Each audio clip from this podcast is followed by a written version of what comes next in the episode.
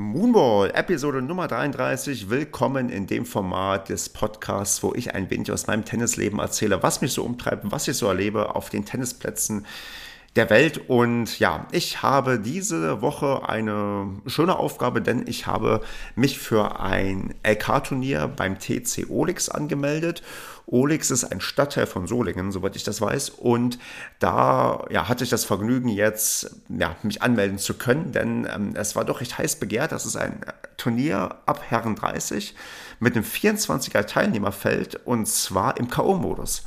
Und das ist eigentlich eine ganz spannende Sache, wie ich finde, denn ich habe jetzt seitdem ich wieder angefangen habe mit dem Tennisspielen noch nicht einmal ein Turnier im K.O.-Rundenmodus bestritten und das ja schon am Ende eine naja, andere Art der Anspannung ist, wenn es darum geht, nicht nur irgendwie einen Gegner zu besiegen und Punkte zu holen, sondern es auch darum geht, in die nächste Runde einzuziehen in Klammern, es ist nicht sehr wahrscheinlich, dass ich mich da irgendwie bis ins Finale ähm, durchmogeln kann. Also nicht mal irgendwie, dass ich viele Runden überstehe.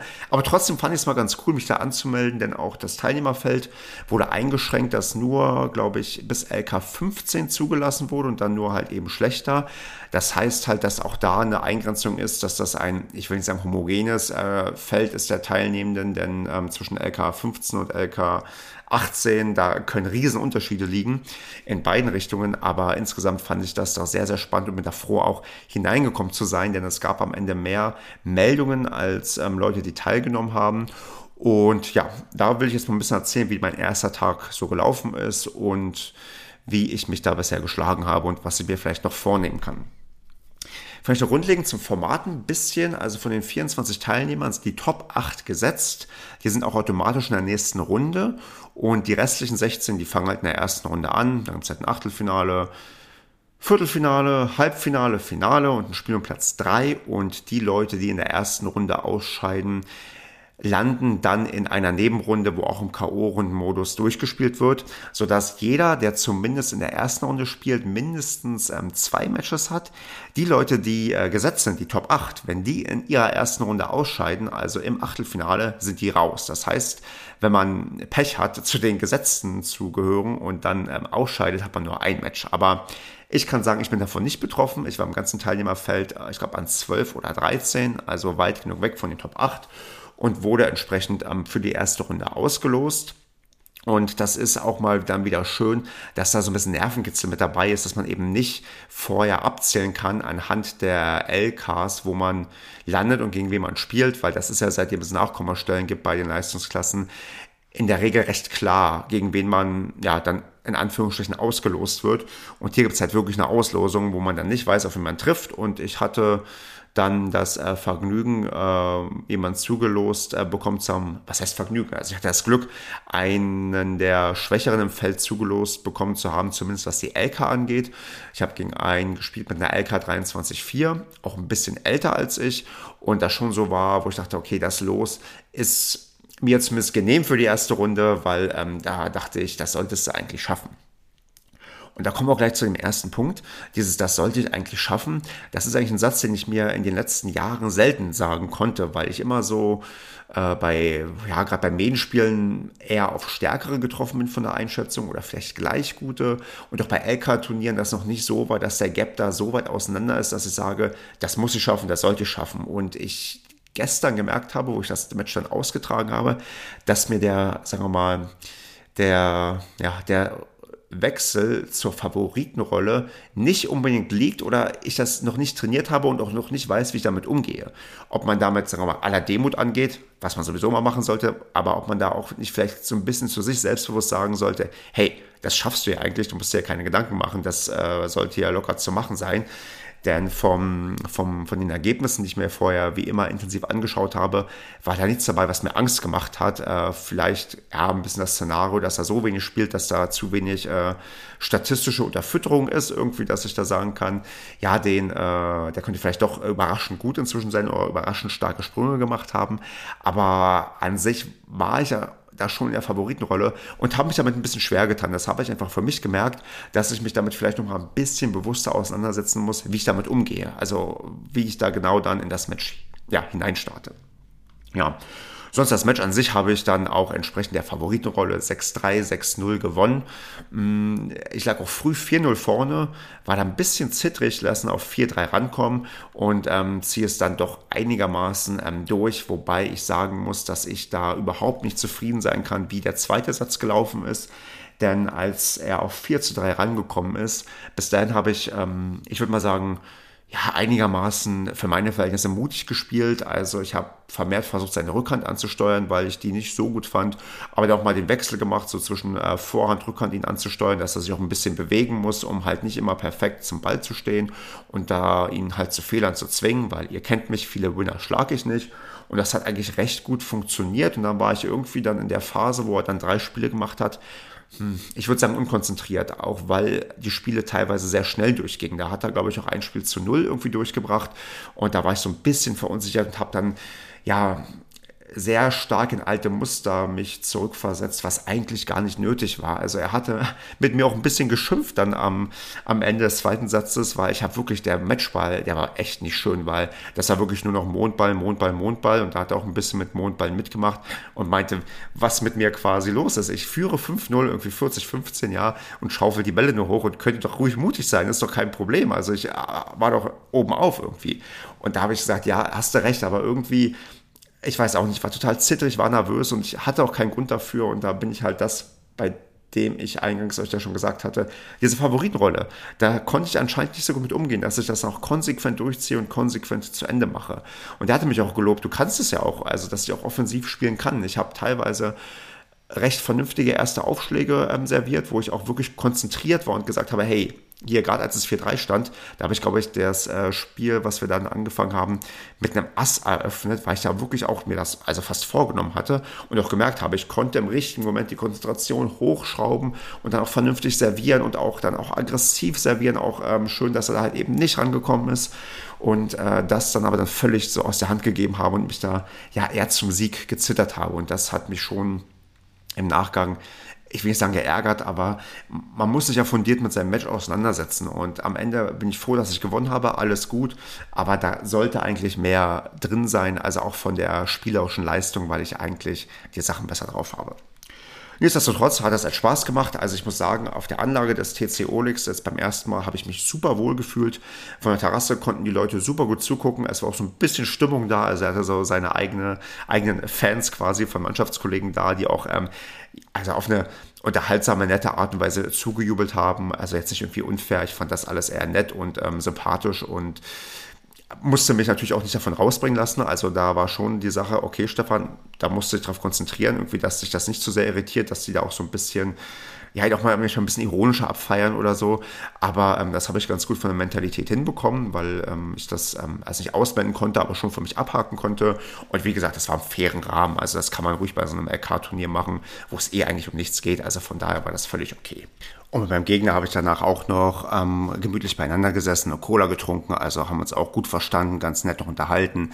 Ich fand es auch ganz cool, dass er noch gefragt hat, äh, wie er dann gegen mich am besten spielen sollte. Da habe ich ihm natürlich auch gerne gesagt, ähm, dass er das äh, so und so vielleicht eher machen sollte. Was ich zumindest so gelernt habe, was bei mir vielleicht dann doch mal ganz gut funktioniert. Und äh, ja, von daher sind wir ganz gut auseinandergegangen und ähm, ich hoffe mal, dass er da in der Nebenrunde dann auf jemanden trifft, der etwas angenehmer spielt. Ich habe gehört, im Teilnehmerfeld soll jemand dabei sein, der ähm, auch auch gar nicht so schlecht im Mondballspielen ist. Aber ja, ähm, wie gesagt, am Ende ähm, alles gut, ähm, haben uns da gut verstanden und ähm, sympathischer, netter Gegner gewesen. So habe ich es ja am liebsten. Ja, und jetzt habe ich das Glück und Vergnügen, dass ich äh, in die zweite Runde eingezogen bin. Das Match findet am Mittwoch statt, am Abend, was für mich schwierig werden wird, weil wir halt Mittwoch ähm, hier über 30 Grad haben werden. Die Sonne wird abends wohl nicht so draufknallen, also das kommt mir entgegen, aber ich muss da anders spielen. Ich kann da keinen Abnutzungskampf machen, weil ich äh, mit Sonne und Hitze nicht so gut zurechtkomme und auch einen Gegner haben werde, der potenziell, äh, also mir Respekt einflößt, denn der ist ein komplettes Dark Horse für mich. Also ich weiß nicht, wie gut der ist. Ich weiß nur, dass er dieses Jahr vom Verband mit einer LK15 eingestuft wurde. Und der letzte Gegner, den ich hatte, der mit seiner LK hochgestuft wurde, der wurde zwar ein bisschen höher eingestuft, aber da hatte ich keine Chance. Und das befürchte ich, dass ähnliches jetzt auch passieren könnte, da der aus irgendwelchen Gründen halt auch, ja, so gut eingestuft werden durfte und das dafür spricht, dass der Tennis spielen kann. Und LK15er, ja, einen habe ich bisher besiegt und äh, das war Abnutzungskampf und zwar im Winter in der Halle, wo das ähm, ging, aber ich habe den Gegner gestern schon gesehen, weil er zugeschaut, der wirkte fit, der wirkte ähm, gut drauf, da bin ich gespannt, äh, wie ich da gegenhalten kann und wie sehr ich ihn ärgern kann, aber realistischerweise wird da in der zweiten Runde für mich Schluss sein und ähm, ich werde eine anspruchsvolle Aufgabe haben und da gucken, was geht. Aber dann bin ich auch wieder in meiner Rolle, die ich lieber habe, den Underdog. Aber ohne jetzt zu viel verraten zu wollen, denn er könnte ja auch zuhören.